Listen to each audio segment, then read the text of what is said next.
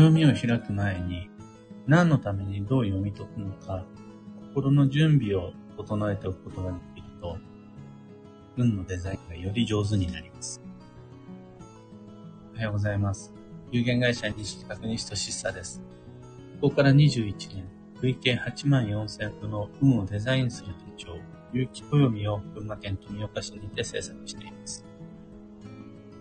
最新版である有機暦2024は現在も販売中です。気になる方はひらがなにて、有機暦と検索。で、このラジオ、聞く暦では毎朝10分の暦レッスンをお届けしています。今朝は、暦を読み解く心構えというテーマでお話を。毎月第1、第3土曜日に開催している暦部オンラインっていう僕のワークというか大人の部活動があるんです。僕主催のワークがあるんですが、この暦部の中では、暦部の心得というのがあります。これ、毎月2回の、その、暦部っていう部活動が、1回60分なんですけど、60分って割と短いんですよね、実際や、実際にやってみると。その限られた60分の部活動に取り組むにあたって、短い時間を有意義に過ごしてもらうための秘訣みたいなものを3つにまとめたものが暦部の心得ってやつなんですが、毎回は毎回毎回、暦部の心得とかやってるとうざい、うざいだろうなと思って、定期的に、たまに確認するようにしています。それどんな心得かっていうと、全部で3つありました。1つ目が、思いついたこと、思い当たったことはカレンダー上にメモするっていうこと。2つ目が、人生設計とは月に2回定期的に向き合うっていうこと。で、三つ目が、その暦部という機械の中で、スケジュールの確認と修正をする。この三つなんですが、この三つを前提として暦と向き合えているかどうかで、その、運のデザインが全く別物の成果になってきますやっぱり常に暦を開いた時になんか思いついたら、なんか気になったら、何かが思い浮かんだら、日付付きでカレンダー上にメモする。そう思って暦開かないと、せっかく暦を開いても、もったいないという。暦を開いたらそこにいつか必ず目にすることになるメモを何かしら残した方がいい。これめちゃくちゃ譲れないポイントです。せっかく暦開いたからには何か書きたい。月に2回。たまにで毎日じゃなくていい。しかもそのメモは、どこに何を書いたか忘れちゃうっていうんじゃなくてその月が来たら、その当日になったら、必ずメモす、目にすることになるような、そういうメモを何かしら残して。もし日付をつけにくいメモがあるならば、スケジュール帳の暦の最初のページ、最初のページって目にする頻度が高いんです。それが自分にとってのリマインダーであり、アラームになる。僕に言わせれば、そんな風に必ず目にするところに記すメモは言葉の次元爆弾になる。というわけで、皆々様、有機暦を開くときには、メモ残しましょうねっていうのが心構えの一つ目。そう思って何か書こうって思ってからペンを片手に暦を開くと、暦の向き合い方が全く別物になる。そして、そういう定期サイクルを月に2回で十分だから作れると素敵です。やっぱりあの、思いつきだとあんまり自然の流れに乗れなくてですね、例えば新月と満月だけでもやるとか、暦部の場合は第1、第3土曜日なんですが、あとは、月初と月の真ん中でやるんだったら二十四節気使うのが便利です。2月だったら立春と薄いを使うのが便利。そうすると月に2回定期的に同一感覚で暦を開くことができる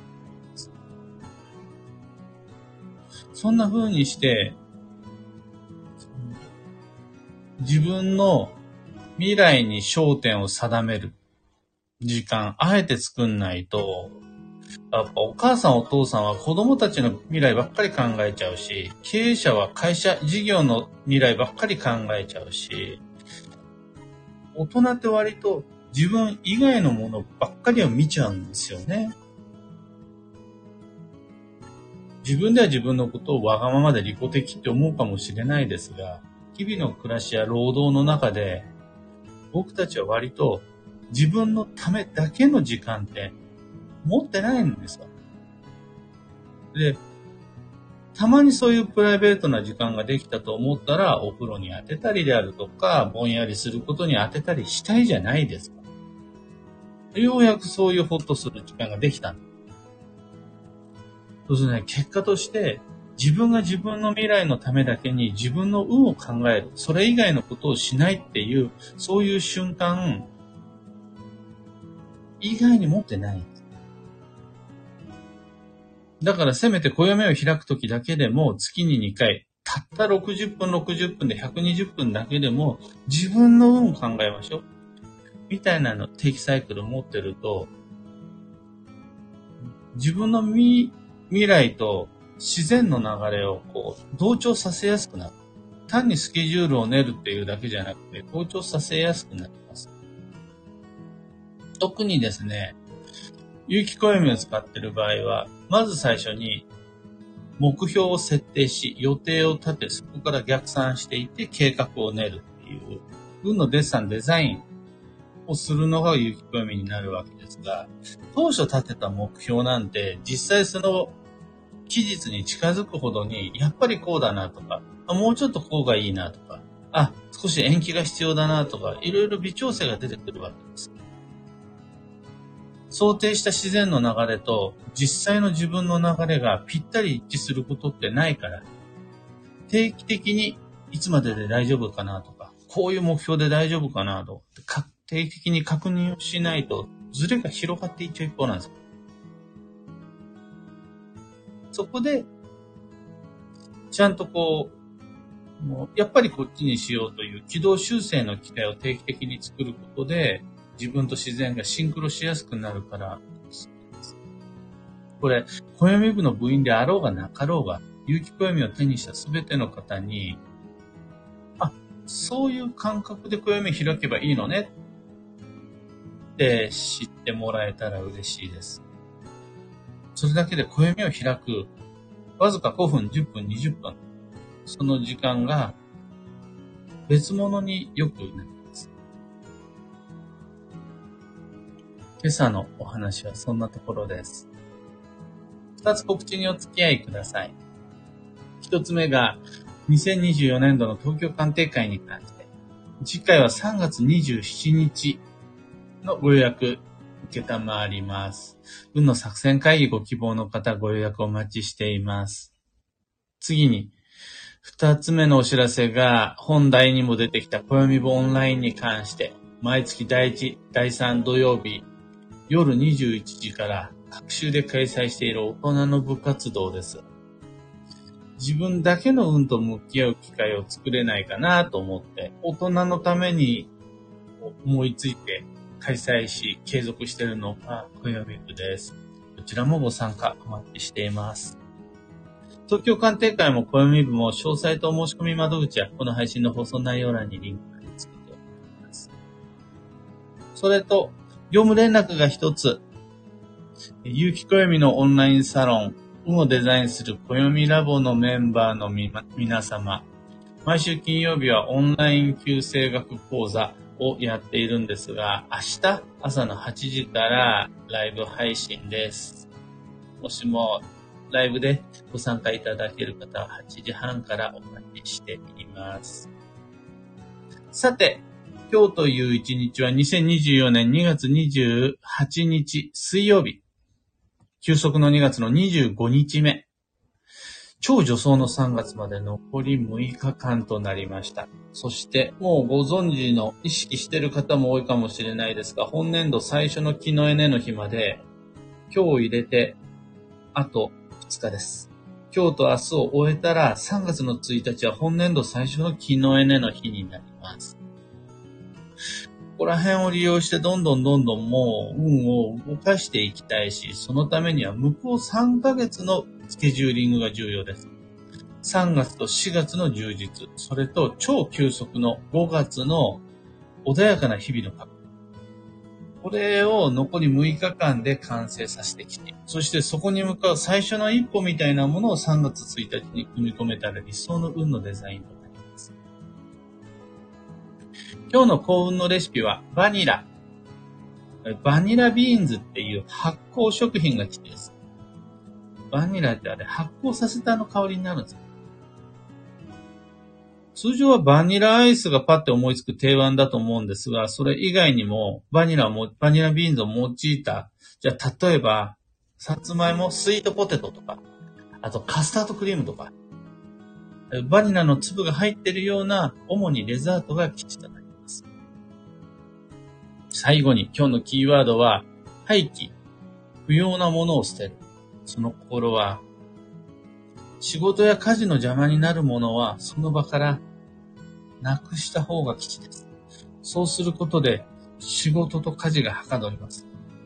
例えば、家具を片付けてから掃除機をかけるとか、洗い物済ませてからお料理を始めるとか、机の上を片付けてからやりたいデスクワークを始めるみたいな感じです。その関係ない邪魔を放置したまま作業を開始しても、それがうまくいかなくなっちゃうからご注意ください。以上、迷った時の目安としてご参考まで。ところで、今回の配信にヒントを見つけてもらえたら、挨拶代わりにまたはアンケート代わりに、いいねボタンのハートマーク、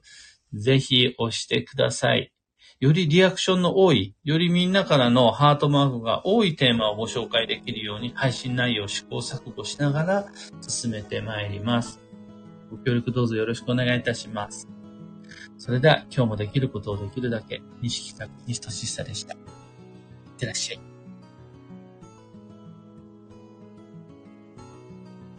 ひでみんさん、おはようございます。小川ともみさん、おはようございます。